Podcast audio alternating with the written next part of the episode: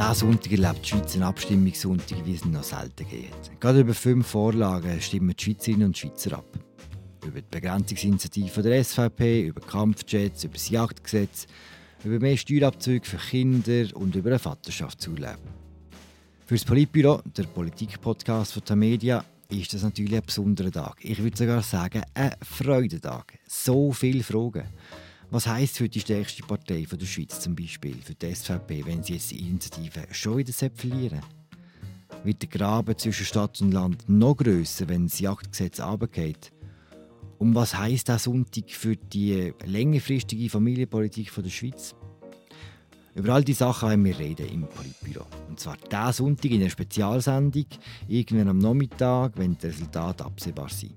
Es würde mich sehr freuen, wenn ihr einschalten würdet. Bis dann, ciao zusammen.